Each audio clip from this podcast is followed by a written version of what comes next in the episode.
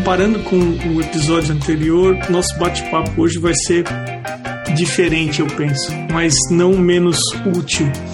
É, Sam, uh, quem indicou você uh, para esse bate-papo aqui foi o Marcel, então quero agradecer e deixar um abraço para o Marcel.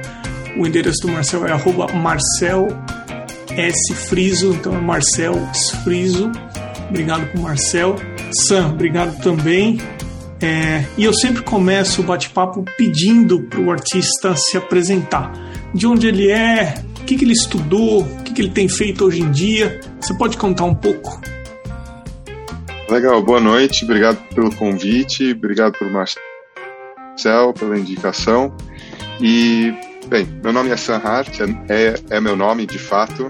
É, no meio dos quadrinhos, durante um período, alguns autores brasileiros que estavam produzindo para o, o exterior é, adaptaram seus nomes para versões é, americanizadas, mas no meu caso, é, de fato, é o meu nome. Eu nasci na Inglaterra, meu pai é inglês, minha mãe era brasileira e ela viajou para lá, conheceu meu pai, eu nasci lá e quando eles se separaram, depois de alguns anos, eu vim para cá, ainda moleque, tinha 10 anos.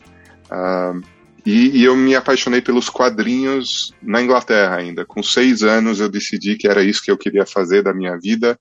Como toda criança, eu gostava de desenhar.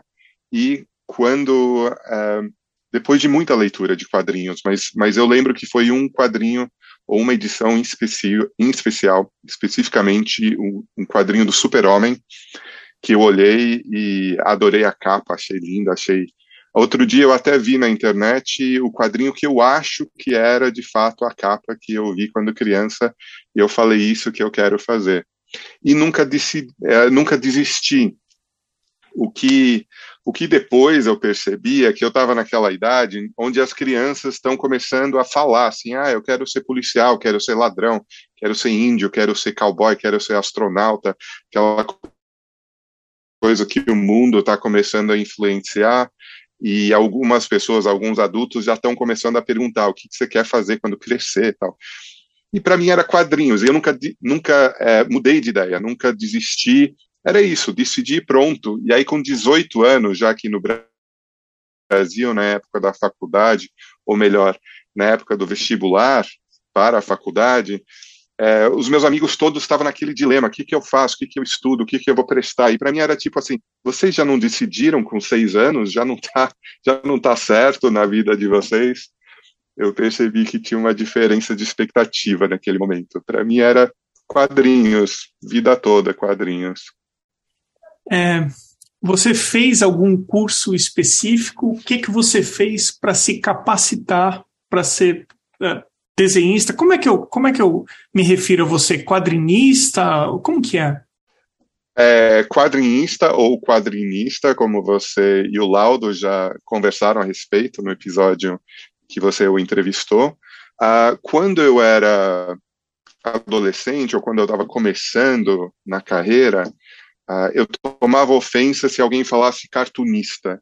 Né? Vocês também comentaram disso ou outras formas, né, até ilustrador, desenhista. Não, eu falava, olha, é bem específico, é quadrinista.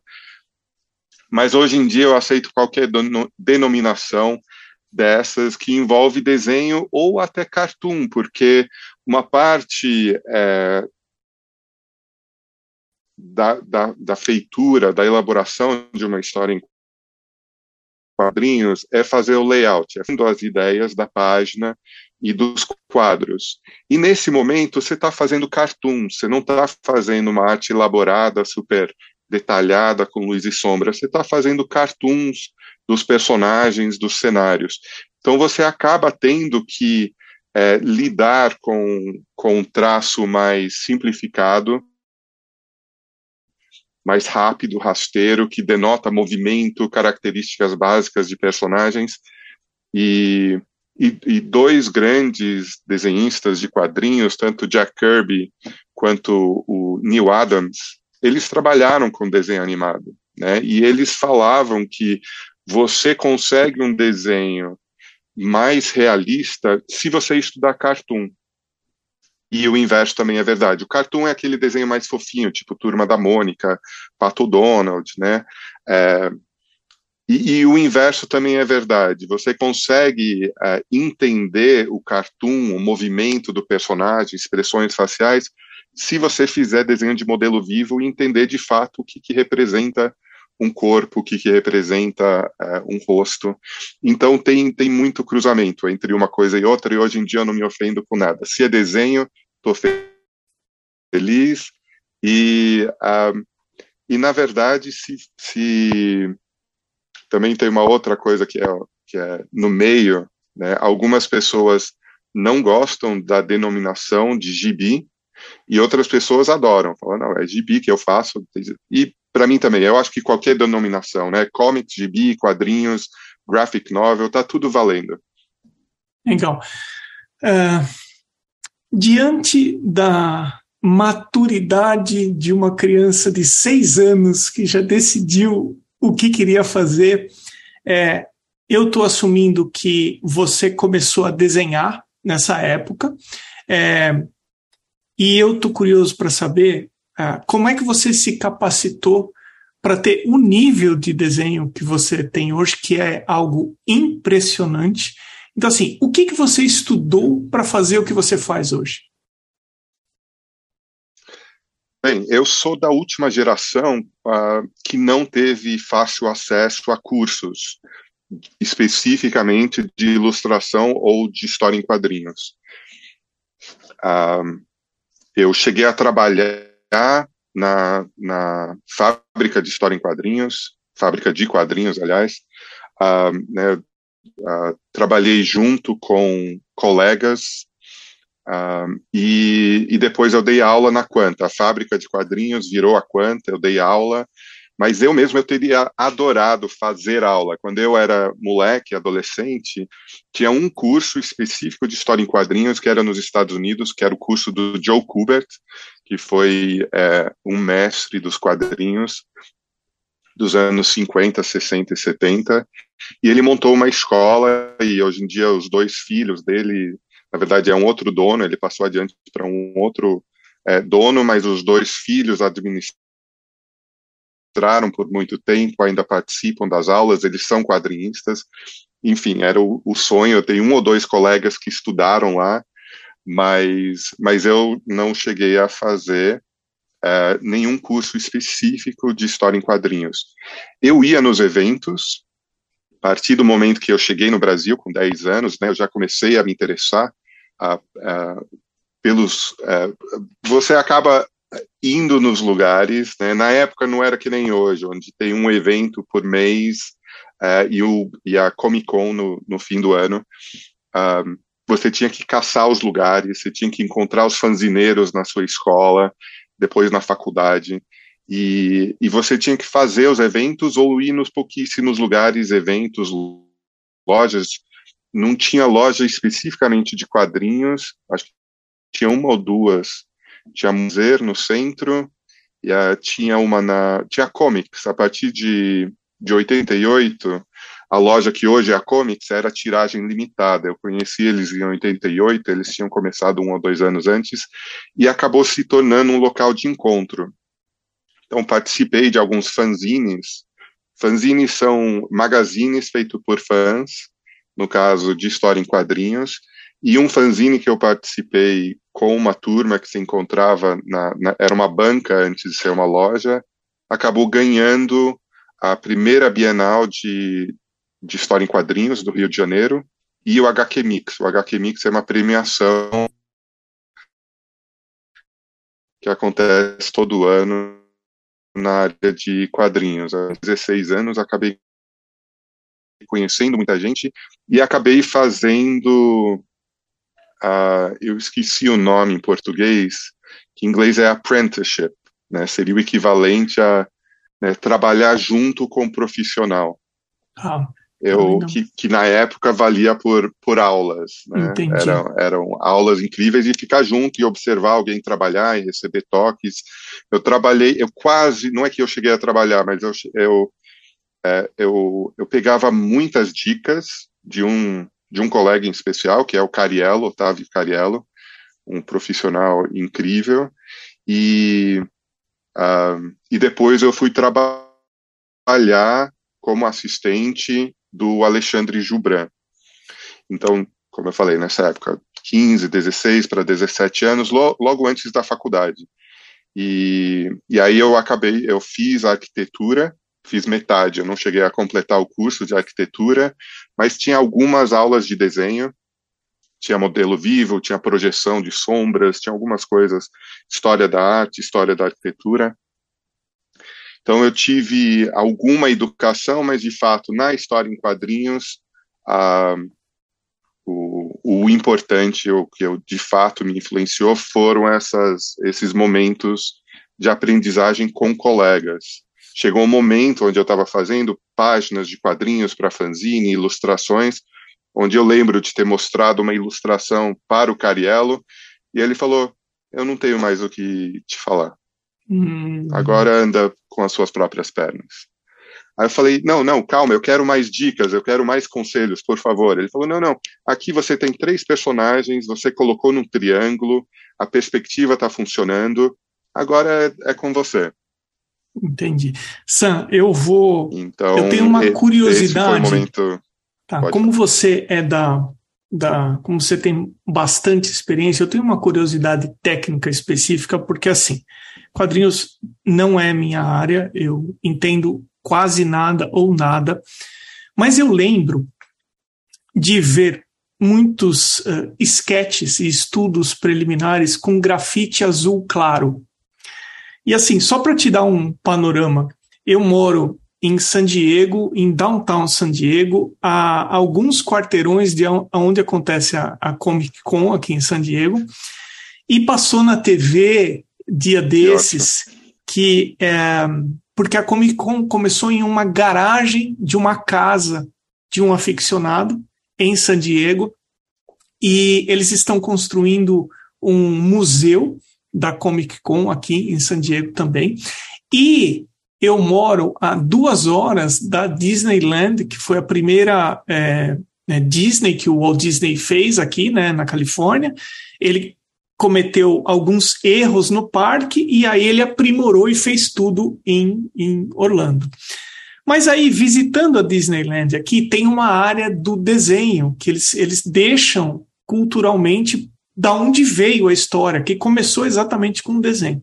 Então, visitando essa área da Disneyland, você pode comprar é, esquetes e esboços dos personagens Disney com o desenhista desenhando ali na sua frente na hora.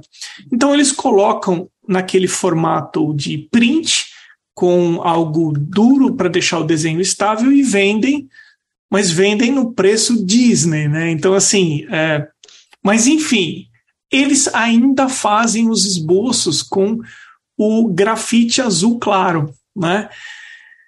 Aí eu juntei com uma coisa que eu lembrei do colegial. Quando eu fiz colegial técnico, eu tinha uma apostila que ela era toda impressa em azul claro para evitar que a gente tirasse xerox, tirasse as cópias, porque ela não ia sair no xerox. Então eu juntei essa informação com os esboços que ainda são feitos na Disney, no grafite azul claro. E no que eu lembro de ver quando eu também era novo dos esquetes, por que que se usava, ou ainda se usa em alguns casos, esse esboço especificamente com grafite azul claro? Uh, você tem toda a razão. Uh, o grafite azul, inclusive em inglês é non-repro blue, o grafite azul não reproduz no Xerox. Uh, e hoje em dia, mesmo com a arte final digital, muitos desenhistas ainda fazem o desenho é, ou no traço azul, no grafite azul, ou podem até desenhar no computador ou desenhar no lápis, escanear para o computador, mas aí imprimem no azul para o arte finalista fazer a arte final. Porque o azul, aí, também, mesmo no digital, continua sendo super fácil de você separar.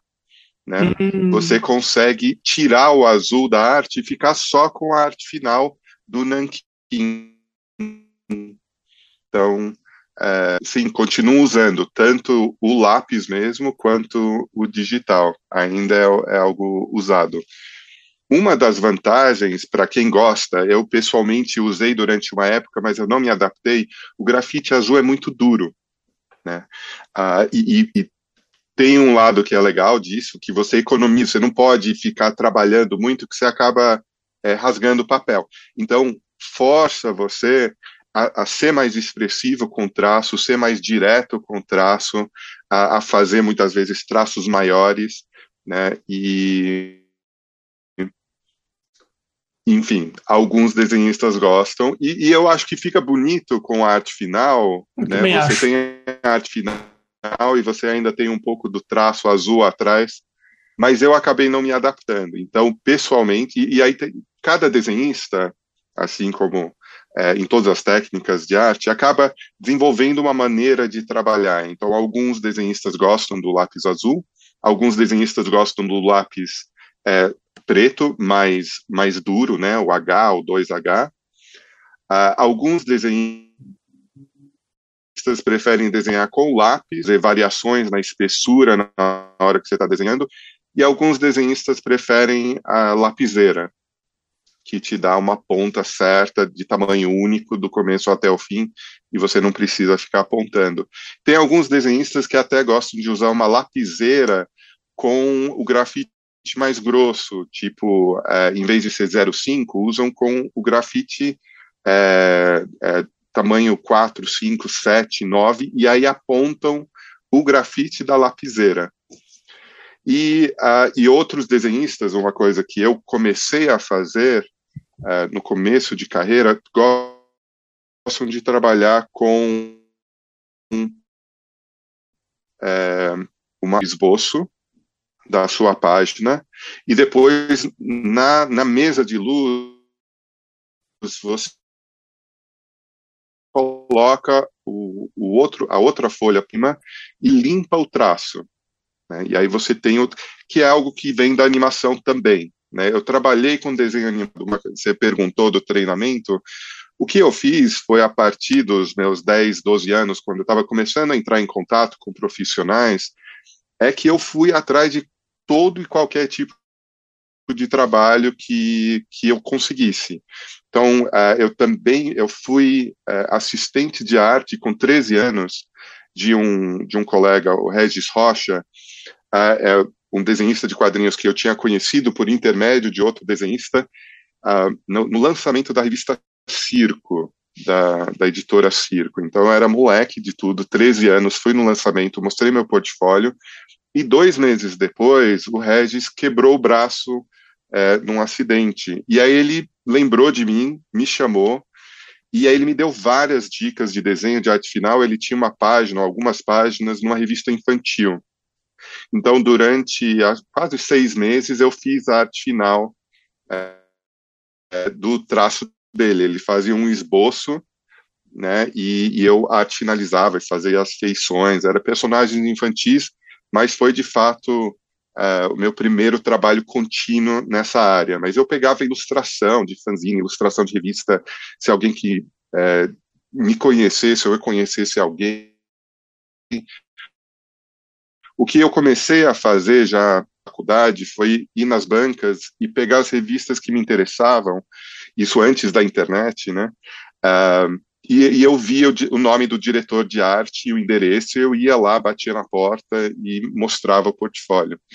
Então, pegava é, trabalhos variados nessa época, né? Uh, e, e, um dos trabalhos que eu fiz foi trabalhar, eu trabalhei um ano com desenho animado uh, fazendo, fazendo desenho animado do Aladdin.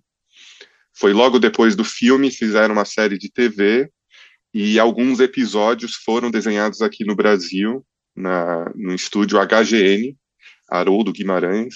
É, e, enfim, foi um ano super interessante. Treinei, treinei pra caramba o traço para acertar e eu fazia intervalação. Então, aprendi muito sobre movimento e isso foi no, no começo da faculdade também. Então, eu dividia meu tempo. Eu estava muito menos na faculdade do que nas, nas outras coisas que me interessavam. E hoje em dia, é, quem são os seus clientes? Como é que está formatado o teu trabalho hoje em dia? Bem, uh, vamos lá. Uh, do, da faculdade para cá é um pulo, né? 30 anos. Uh, entrei na faculdade com 19, estou com 48 agora. Até 10 anos, digamos, os primeiros 20 anos da minha carreira, de fato, contando desde os fanzines, uh, na época da faculdade, os primeiros trabalhos, as primeiras ilustrações. Como eu falei, eu fazia de tudo uh, que tivesse a ver com desenho. E pulando para frente, depois de, de, de conseguir desenhar, é, desde logotipo até é, pintura de parede, né, é, dando aula, dando aula em bibliotecas, dando cursos, dando. Uh, no momento, eu continuo dando aula. Então, vamos lá, as, as minhas atividades principais. Eu dou aula, faço ilustrações, storyboard e história em quadrinhos. Então, eu estou muito mais perto, de fato, do meu objetivo de fazer só história em quadrinhos do que eu estava 30 anos atrás. E hoje em dia, mas dentro desse... Um tempo... Perdão, é, perdão te, te cortar. Dentro desse leque de mas... dessas quatro opções que você trabalha hoje em dia, onde é que você se sente mais confortável e onde é que você vem tentando melhorar? Eu, assim, o meu objetivo, como eu falei, desde os seis anos, sempre foi história em quadrinhos. Então eu estou cada, né, cada vez mais tentando focar em história em quadrinhos. De fato, é isso que me interessa. Mas mesmo é, dentro das histórias em quadrinhos, uh, eu percebi que eu precisava é, focar em algumas alguns estilos uh, que me interessavam. Deixo, deixo recapitular, porque no começo de carreira, especialmente com história em quadrinhos, é muito difícil conseguir fazer exatamente o que você quer. Maior parte são raríssimas as exceções, conseguem trabalhar com história em quadrinhos exatamente do estilo com as histórias que gosta e ah, então a gente acaba tendo que trabalhar com história em quadrinhos infantil, dando aula, é, ilustrações, storyboards, diplicidade do tempo. Foi uma área onde pessoas que fazem história em quadrinhos podiam trabalhar, afinal de contas, é narrativa do mesmo jeito que história em quadrinhos.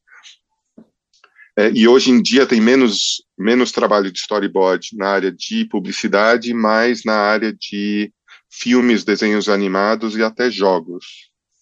Então, ainda é uma, é uma área que dá para, é, para explorar né, a narrativa em storyboard. Mas um, eu estou tentando cada vez mais é, deixar de lado a, as outras atividades que não história em quadrinhos. Né? Então, eu acho Dentro que das esse... histórias em quadrinhos... Oi, pode falar, Sam. Eu, eu ia falar que tenho dois estilos que me agradam mais, que é o, que é o realista e o cartoon, cartoon mesmo, fofinho, engraçadinho.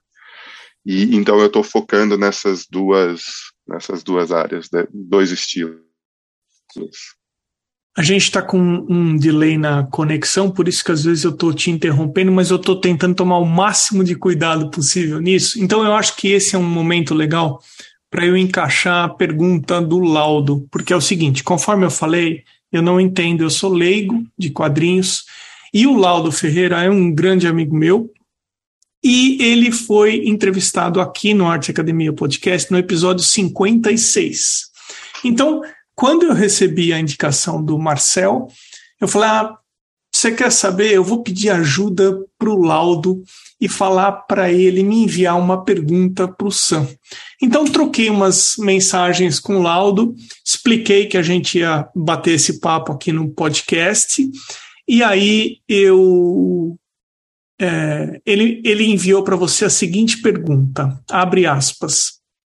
Sam, meu amigo querido, um grande abraço primeiramente. Como você vê o panorama atual da produção brasileira de quadrinhos, a expansão tremenda de jovens e novos autores, é, o crescimento de editoras pequenas independentes, muitas com uh, levantamento de verba de produção via Catarse. Uh, e dentro desse vasto painel, como você vê a sua produção?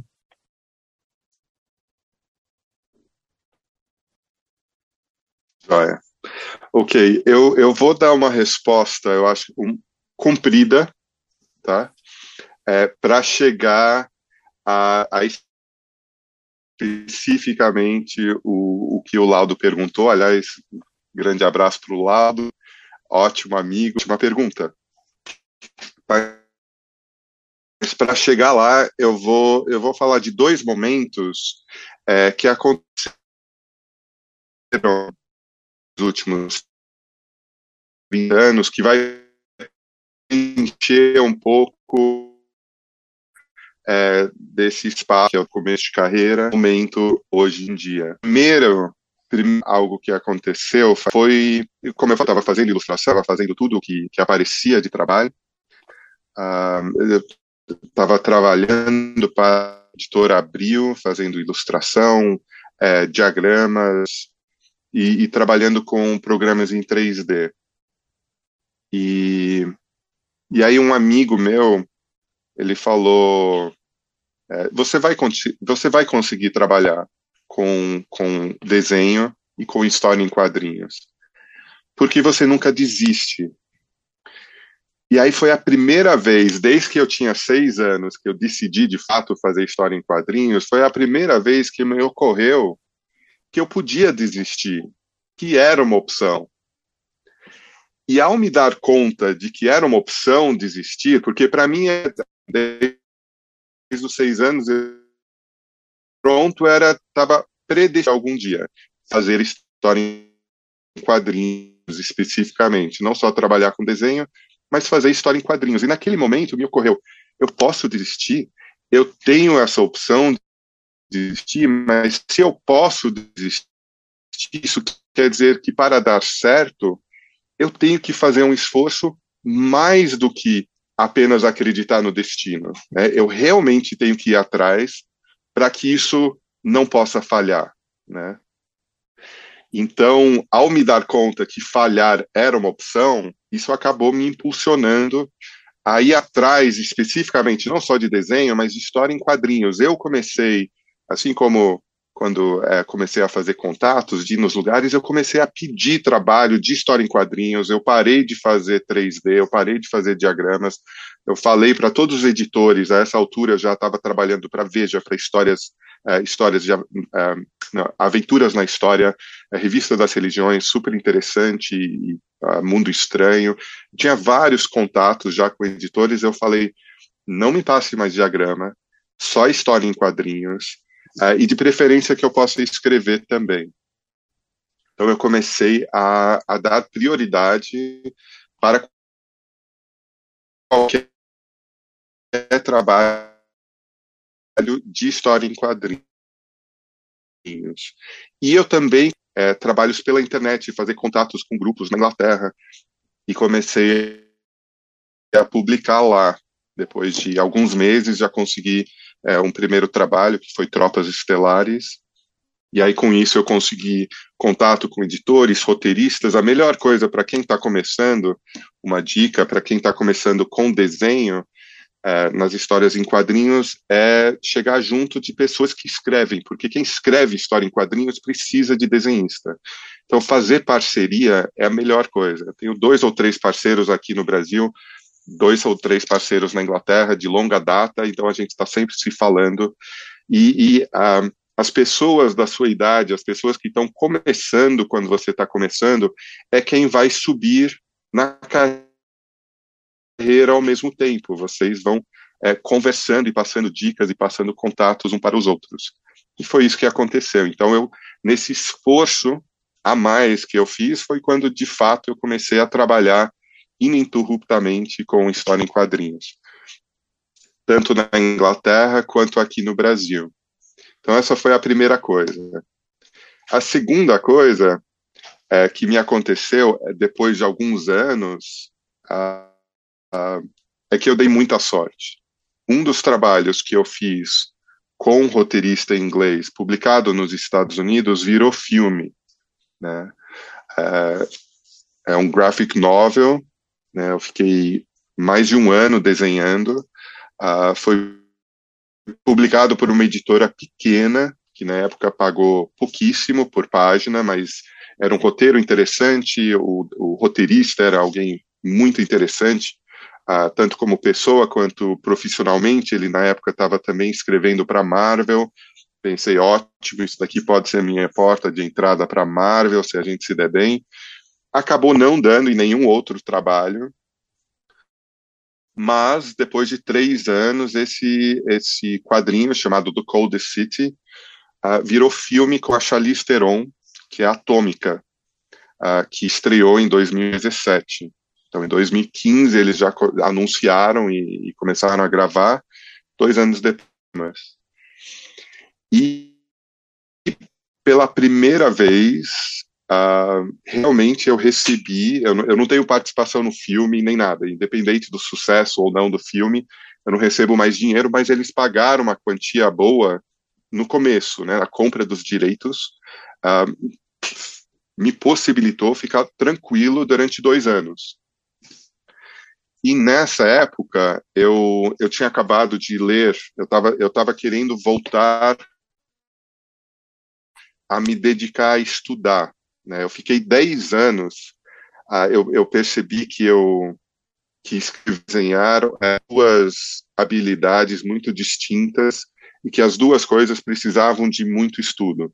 Então, durante 10 anos, eu resolvi só desenhar e me aprimorar no desenho. Mas mesmo depois desse, desses 10 anos, que foi mais ou menos na época do filme, eu percebi que eu queria me dedicar mais ao estudo.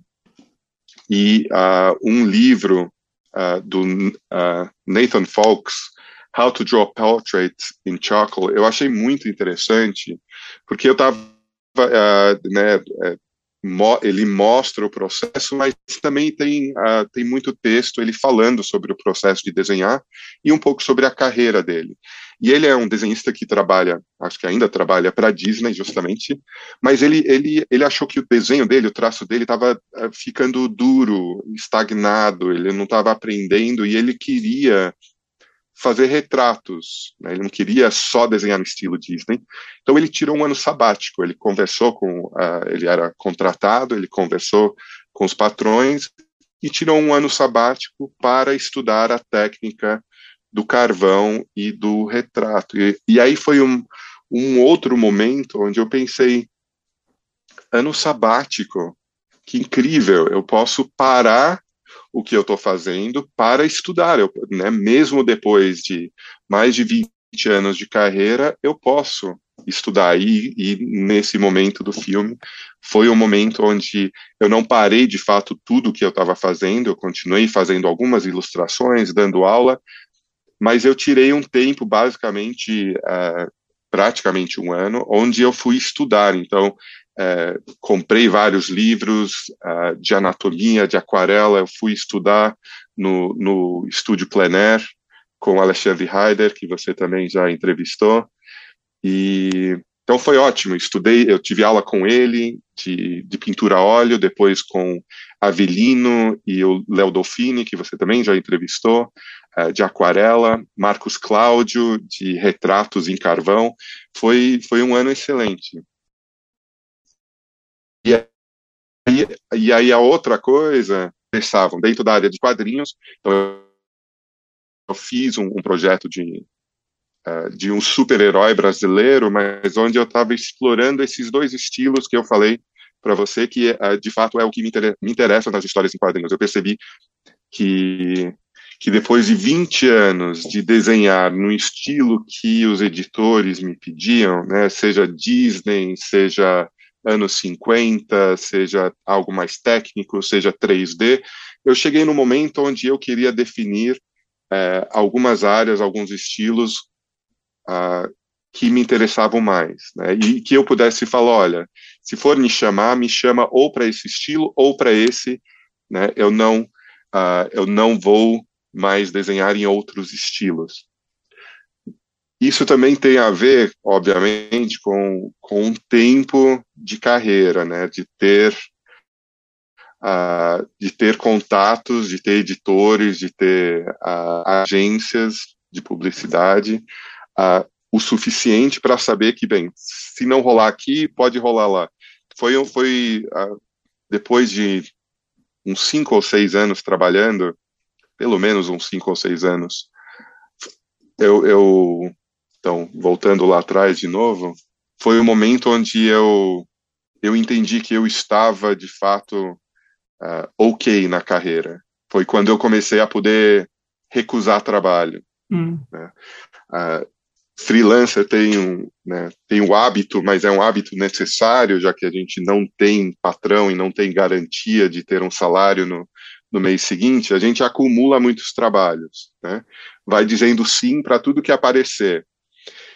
E quando chegou o momento onde de fato eu percebi que eu naquela semana ou naquelas, né, naquelas próximas duas semanas eu não ia conseguir dar conta de mais um trabalho, foi o primeiro momento que eu tive que recusar. Falei, não, essa semana, semana que vem eu não posso pegar mais, sinto muito. Se daqui a 10 dias você ainda tiver esse trabalho, entre em contato comigo.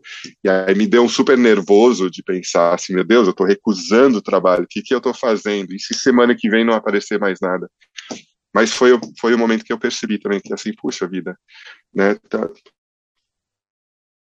eu estou com trabalho suficiente para me garantir por duas semanas. Isso, isso, depois de cinco ou seis anos, né, uh, correndo atrás, mostrando portfólio, uh, ligando, fala, depois o e-mail, começando a mandar e-mail quando apareceu a internet, assim, tipo, ufa, isso daqui tá ok. E aí depois, isso faz 20 anos, então chegou, né, hoje em dia, eu, eu é, é praticamente um luxo poder falar assim, não, eu tenho esses dois estilos só, não preciso trabalhar com, uh, com outros estilos além desse. E aí chega nos dias de hoje. Então teve esses dois momentos super importantes, né, onde eu, eu percebi que a, a né, eu poderia não trabalhar com desenho se eu não corresse atrás. E depois teve um momento onde eu pude relaxar um pouco e voltar a estudar. E aí hoje em dia o mercado. O, e aí isso tem a ver também com o mercado é, como estava. Né? Quando, quando me dei conta que eu precisava correr mais atrás, especificamente de história em quadrinhos, tinha muito trabalho de ilustração. Eu poderia ter ficado só na área de ilustração a vida inteira. Alguns anos depois, quando veio o filme, né, várias histórias em quadrinhos estavam sendo adaptados para o cinema. Né, o universo Marvel estava começando, mas vários quadrinhos independentes também. Então já era uma possibilidade de você pensar em fazer quadrinhos, mas expandir os quadrinhos para outros outras mídias, outros meios e, e no fim das contas, né, a, a editora pequena que me pagou uma micharia para fazer o quadrinho é o que acabou rendendo mais dinheiro, o maior pagamento que eu já, já vi, né, tanto antes quanto desde então. Então, assim, é tipo, né, alguma coisa pequena pode dar frutos muito maiores na área de quadrinhos. Mas, hoje em dia, é, com a realidade é, atual, o momento está difícil novamente. Não, não só para mim, eu digo o mercado em geral.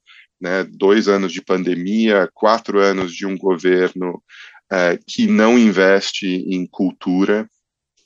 Ah, e, e, a gente vinha, o mercado de quadrinhos brasileiro vinha num crescendo ah, depois de, de muitos investimentos por parte de governos, tanto estaduais quanto federal, quanto federal. Ah, e, e, a cena estava se desenvolvendo. Até hoje, a gente mantém, mesmo depois desses quatro anos, uh, ou depois da pandemia, a gente consegue manter, hoje em dia, com a internet, com grupos de discussão, WhatsApp, uh, os eventos estão voltando a acontecer presencialmente, então ainda tem é, muita gente, muita gente interessada e muita gente produzindo. Então, criativamente, não parou. Né? Tem muita gente interessada em quadrinhos, muita gente escrevendo, desenhando. Eu dou aula faz mais de 20 anos. O desenvolvimento técnico da molecada tem sido incrível. O acesso que a molecada tem a, a influências, a livros, a vídeos, a tutoriais, está incrível. A, a, a, idade da molecada para quem andou aula praticamente não mudou, era 20 anos, 20 anos atrás, e agora continua sendo 20 anos. Mas a molecada de hoje em dia tem muito mais informação, conhece muito mais a, tanto as técnicas quanto os, os nomes, os profissionais. O que falta é, de fato, experiência. A experiência é algo que só o tempo traz. Mas, enfim, então o mercado continua super interessante, continua crescendo. É, se comparar hoje em dia com 20 anos atrás, com 30 anos atrás, está muito maior, uh, muito mais variedade de histórias e de estilos artísticos possíveis né, uh, no mercado, mas financeiramente o que vinha num crescendo uh, reconhecimento das editoras, adiantamentos, como no mercado literário, onde se dá um adiantamento para a produção, uh, isso, isso estagnou. Né? Uh, a, a, essa parte vinha melhorando, mas deu uma estagnada nos últimos quatro anos, e eu espero que a partir do ano que vem dê para retomar de onde parou. Que pena, que pena que isso aconteceu. Agora, imagine a seguinte situação: você saiu para ir até a padaria tomar um café.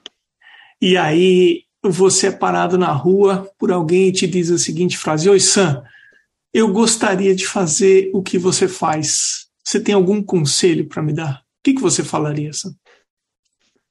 Uh, eu tenho, tenho muitos conselhos.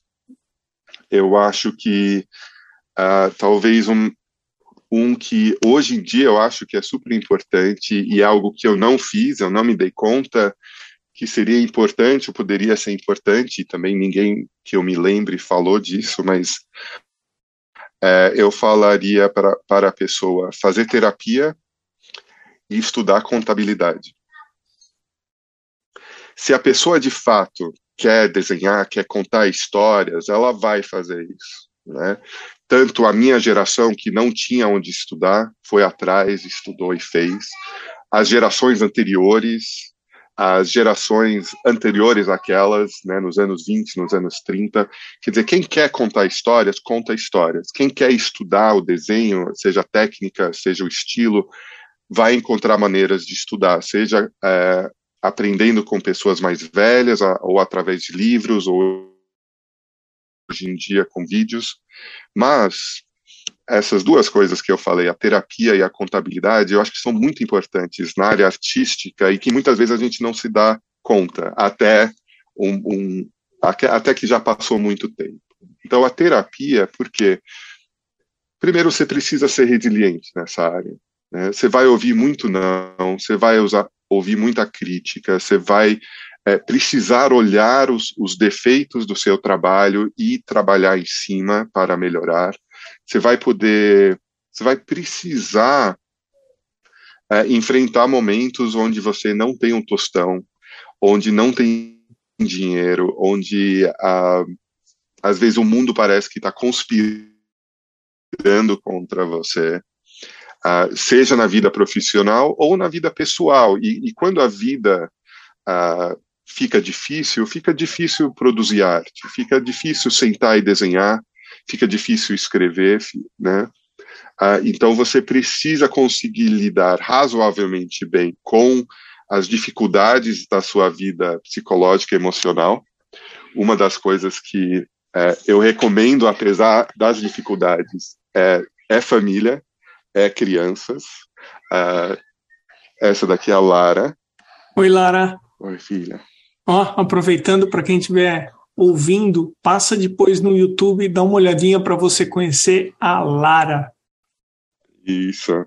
Filha, vai lá com a mamãe, daqui a pouco eu vou lá com vocês.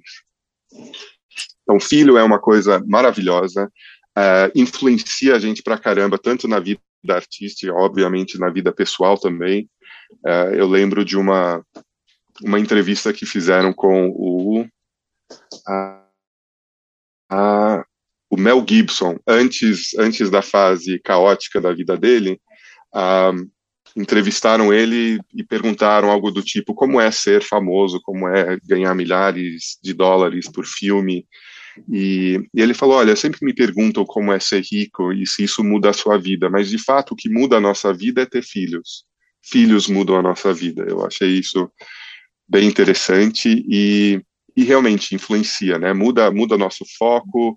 Uh, o meu primo, meu primo uh, falou uma vez para mim, eu estava super né, lidando com dinheiro e dívidas e não sei o que. Ele falou: Olha, um homem endividado é um homem motivado. É então. Uh, e aí entra a contabilidade, Sam? E aí entra a contabilidade, exatamente.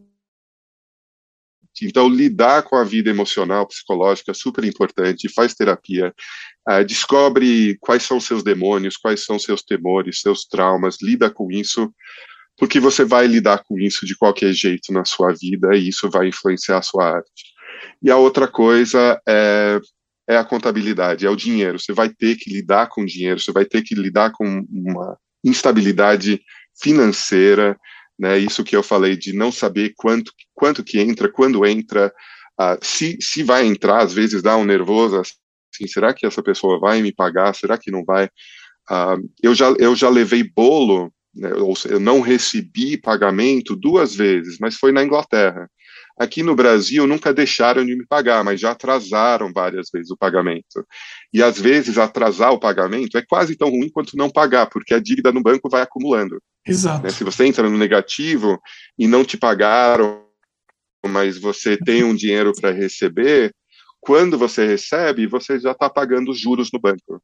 Ah, então, entender um pouco da, da vida financeira, conseguir fazer uma planilha, um planejamento, é, é importante também. Né? Ter as noções Ô, básicas. Sam, eu, é, a gente está chegando no final do nosso bate-papo super rico. É, e eu sempre faço questão de falar às pessoas que apoiam esse podcast. E depois eu vou deixar você à vontade para você comentar alguma coisa que por acaso a gente não conversou, você não falou. Gostaria de deixar gravado aqui, eu julgo que é importante, mas é, a lista desses perfis que eu vou falar aqui são pessoas que valorizam a arte na forma de apoio a esse podcast.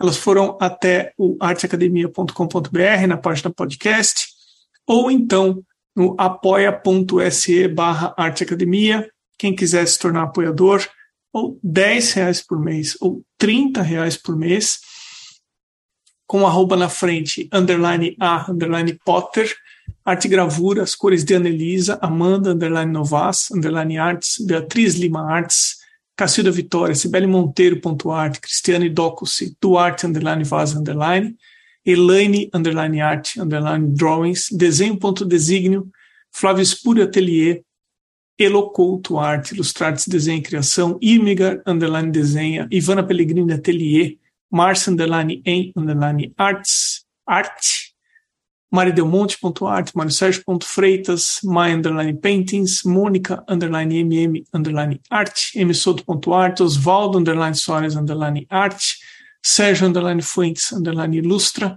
Vancasberg e Vinícius Mendes arte. Eu também sou grato a quem apoia anonimamente.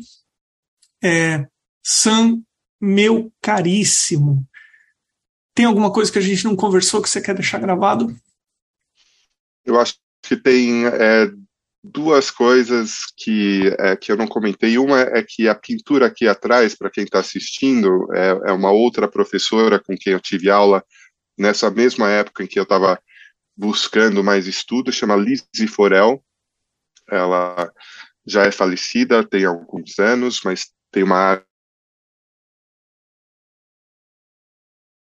é coloridíssima, maravilhosa. Ela fez muito sucesso com flores uh, e orquídeas, que não é a minha praia, mas justamente eu estava indo atrás de alguma coisa super diferente.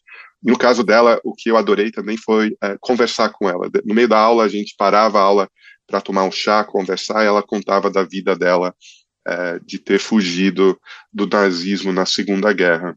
Uau! Então, a, a história da vida das pessoas faz parte da, da arte das pessoas.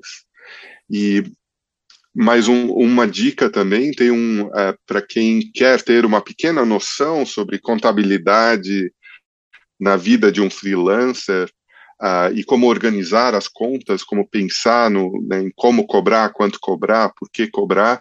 Tem um livro excelente que chama Guia do Ilustrador, é do Ricardo Antunes, Uh, e tem disponível para baixar gratuitamente em PDF. Se você procurar Guia do Ilustrador, Ricardo Antunes, vocês encontram. Ele também é editor de uma revista maravilhosa em PDF, que chama Revista Ilustrar, é, tem muitos artistas. É ele, antigo, né? Está voltando Sam. agora, depois de um hiato. Faz tempo que ele faz, Isso, faz? Essa revista já tem bastante tempo. Exatamente. Legal. Sam, muitíssimo... E eu acho que eu queria fazer uma observação Faça Desculpa, quantas Emerson, quiser. A última observação. Não, imagina, Obrigado. imagina. Eu é, só eu sinto de ficar te interrompendo por causa do, do delay aqui da internet. Mas vamos lá. Não, é, é inclusive eu queria é, também é, cumprimentar você pela, pelo canal super útil. Adorei as entrevistas, ouvi Obrigado. várias.